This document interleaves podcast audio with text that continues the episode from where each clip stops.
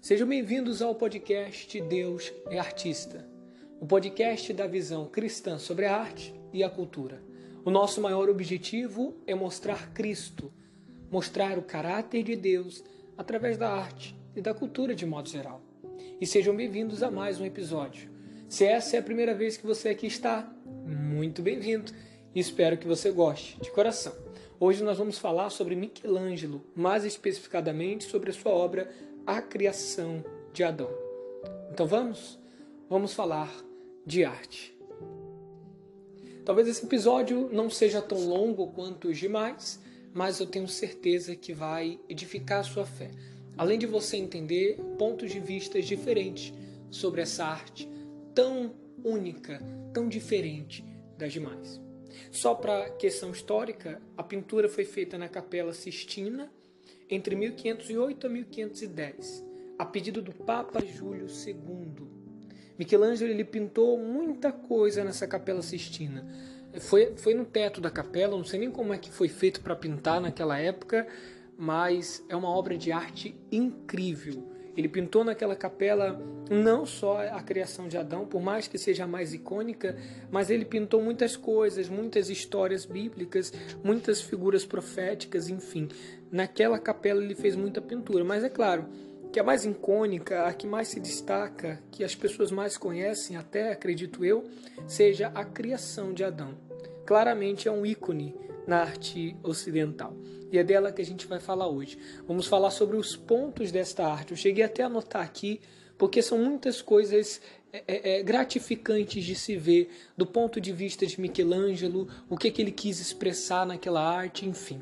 Vamos falar sobre a criação de Adão. Obviamente, como nós sabemos, a criação de Adão é uma obra de arte inspirada no livro de Gênesis, onde a, a criação de Adão. Mas a gente vê no livro de Gênesis, não na arte em si, que das demais coisas que existem ou criaturas que existem, a única que Deus pôs as mãos para criar foi o homem, foi Adão, foi Eva.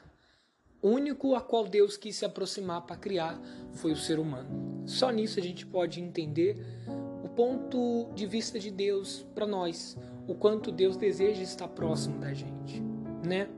Eu creio que Michelangelo queira ter expressado através daquela arte a crença num Deus criador, uma visão poderosa e impactante da criação do homem.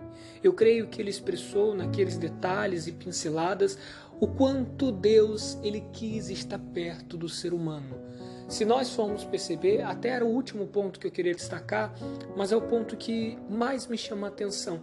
Possa ser que você consiga perceber isso na arte. A pessoa que está mais inclinada é o Deus Pai, que se inclina para Adão. E o único que precisa medir um pouco de esforço para se aproximar de Deus é o próprio homem. A gente vê isso, por exemplo. Você vê que na foto, eu vou botar na imagem do podcast, como eu fiz com Van Gogh, é, Deus está esticando o seu corpo, o seu braço, para poder tocar no homem.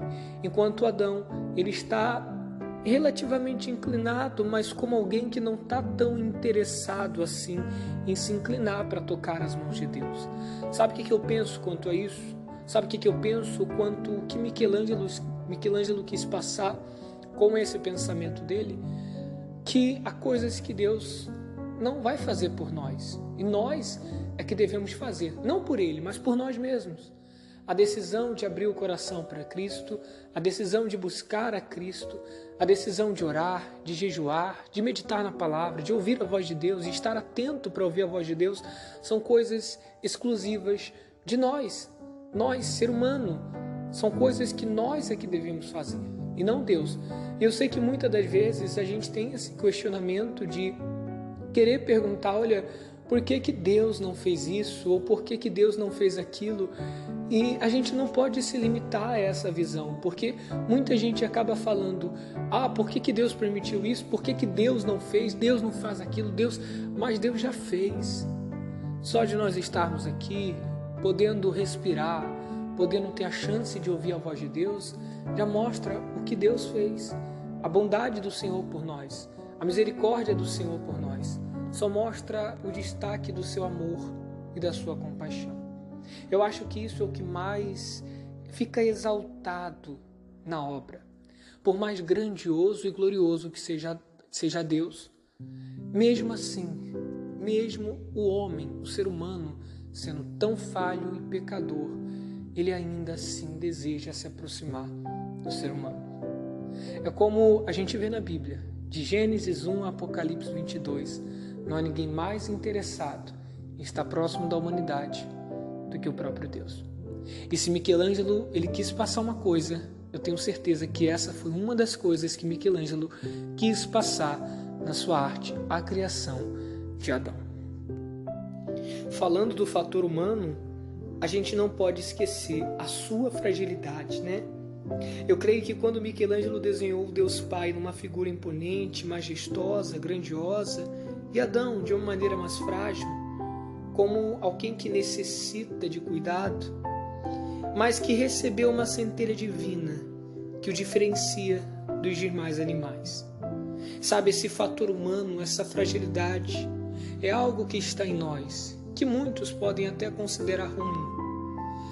E, de fato, alguns momentos o fator humano prejudica a vida de todos.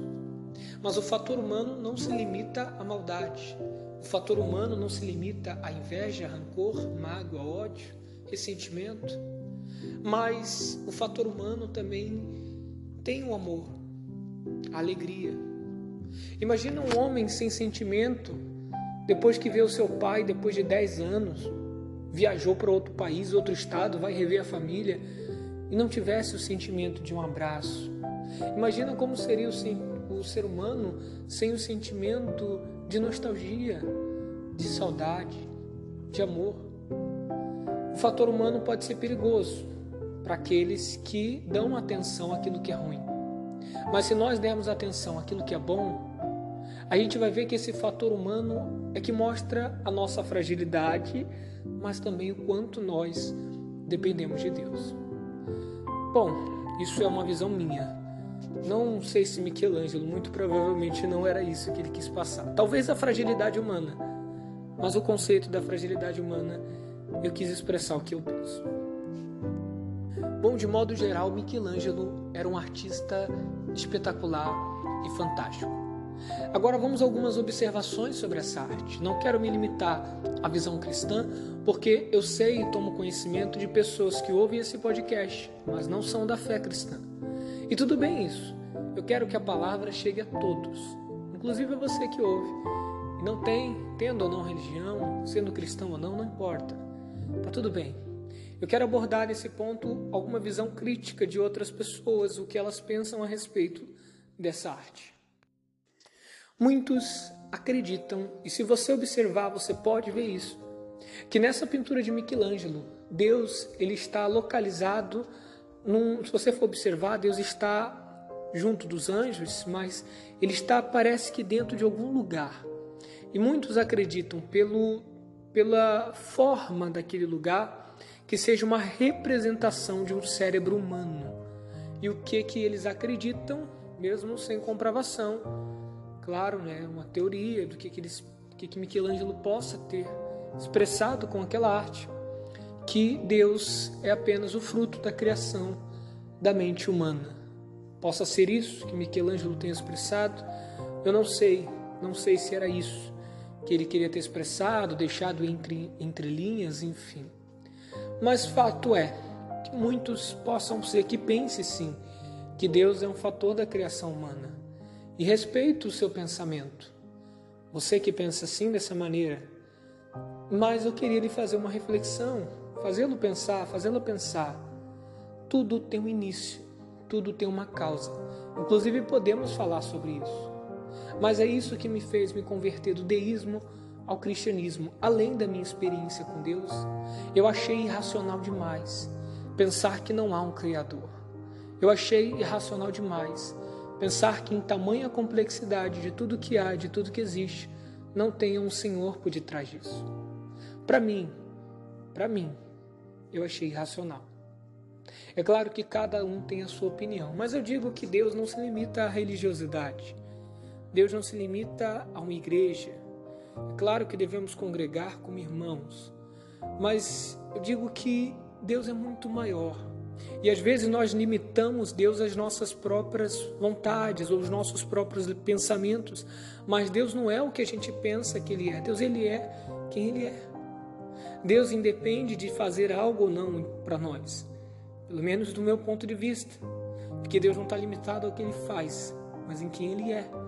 Seu caráter bondoso, compassivo, Ele é a nossa esperança. Esperança para continuar, para prosseguir independente da situação que passemos. Cristo é a nossa esperança e nele que devemos confiar. Eu tenho certeza que você que ouve esse podcast, cristão ou não, tendo religião ou não, como eu disse, eu oro e peço em nome de Jesus que Deus possa ajudar você em todos os aspectos da sua vida e principalmente na sua comunhão com Ele. Certa vez eu conversava com uma pessoa totalmente descrente, uma pessoa que não cria em nada, mas era uma pessoa sincera. E dizia a ele da maneira mais icônica possível: Olha, eu não tenho fé nisso, mas possa ser futuramente, posteriormente, possa ser que eu tenha. Quem sabe se você me mostrar. Sabe, esse pensamento é importante que a gente tenha. Se a gente viver convencido de uma verdade e esta não for a verdade, poderemos sofrer com isso. A verdade aparenta ser algo relativo para todos. A minha verdade pode não ser a sua. Mas para mim, e aí novamente eu entro no ponto de vista cristão, a verdade é Cristo Jesus. E mesmo que você talvez não acredite nisso, e o respeito. Mas abra seu coração a essa verdade. Procure provar se o que eu falo é verdade ou não. Já vi pessoas tão vazias e tristes por querer encontrar uma verdade, um sentido em sua vida, mas não encontrar. Se você abrir o seu coração, se permitir abrir, se permitir conhecer outras realidades e pontos de vista, pode ser que você consiga encontrar Cristo Jesus, como um dia eu encontrei. Bom, eu espero que você tenha gostado desse podcast de hoje. Espero que isso tenha lhe ajudado de alguma maneira. Novamente, sendo você cristão ou não, espero do meu coração que essa palavra venha ter lhe ajudado. Tá bom? Muito obrigado por acompanhar. Não se esqueça, você tem o nosso e-mail, o nosso contato para mandar mensagem sempre que possível wmclucasoliveira.gmail.com. Pode mandar sua mensagem, suas dúvidas, o que você quiser falar, enfim, sobre a gente está à disposição. Um abraço.